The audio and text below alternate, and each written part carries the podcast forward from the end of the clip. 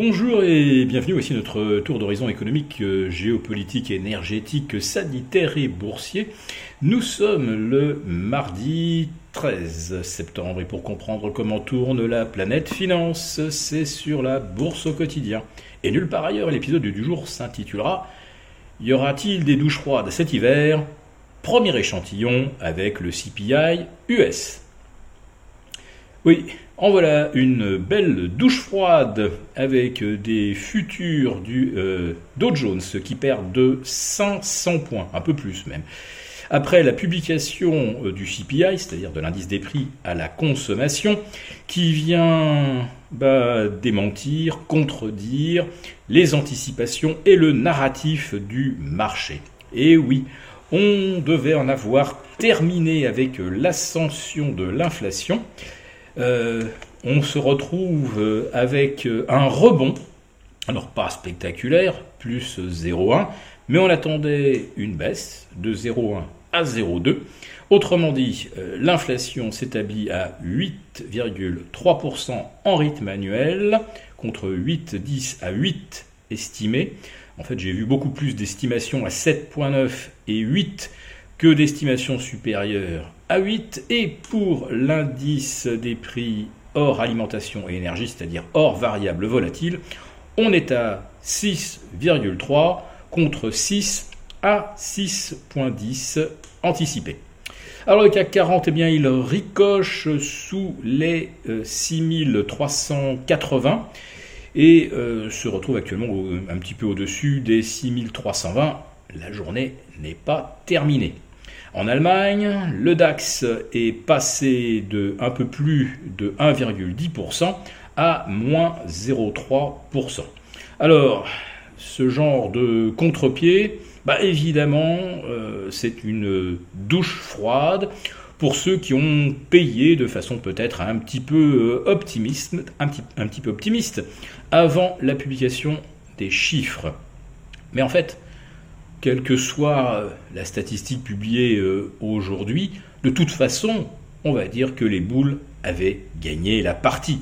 Ils ont réussi à faire euh, remonter le CAC 40 de 6000 vers 6003. Ils ont réussi à faire rebondir le DAX de 1000 points de 12 005 vers 13 005. Et pour le S&P, repasser au-dessus des 4100, là aussi on veut dire que le contrat est rempli. Et puis je rappelle que cette remontée des indices, 5 séances d'hausse consécutives, s'est effectuée dans un vide sidéral avec des séances à moins de 2 milliards à Paris avant le coup de cloche final. Alors évidemment, avec les arbitrages de dernière minute, on arrivait à des séances à 3 milliards, mais la réalité c'est que pendant la, la session, on était bien en delà, bien en deçà des 2 milliards. Donc, qui achetait le marché? Eh bien, euh, quelques, robots, tout simplement, et euh, les entreprises qui poursuivent leur programme de rachat de titres, les fameux buybacks, qui sont en fait les véritables euh, moteurs du rebond des marchés depuis le 16 juin dernier aux États-Unis et le 5 juillet en Europe. Ces mauvais chiffres de l'inflation font donc rebondir le dollar euh, au-delà de la parité euh, face à l'euro. Et je ne vous raconte même pas la réaction des marchés obligataires. J'ai bien peur qu'on se retrouve ce soir au plus haut en termes de rendement euh, cette année, c'est-à-dire à peu près au même niveau que mi-juin.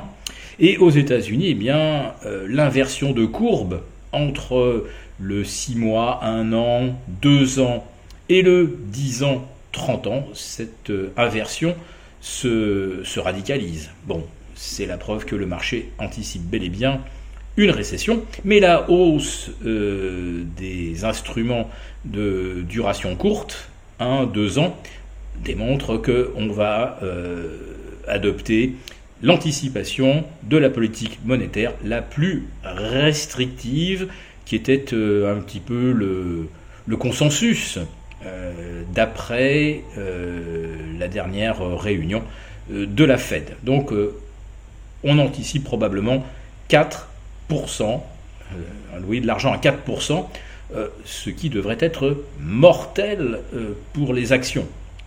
Actions qui n'ont pour l'instant pas vraiment intégré ni les perspectives de récession, et surtout en Europe, l'Allemagne, l'Allemagne dont tout le modèle est littéralement euh, mis, par terre par une énergie beaucoup plus chère que ce qu'on a pu connaître les 20 dernières années, et qui restera chère au moins pour deux ou trois ans jusqu'à ce que euh, la capacité de production de gaz naturel liquéfié euh, permette de compenser vraiment le gaz russe à moindre coût.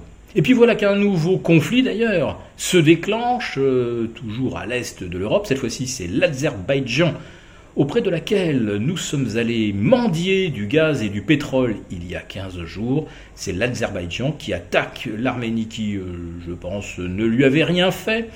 Alors il y a bien effectivement des minorités azéries côté arménien, mais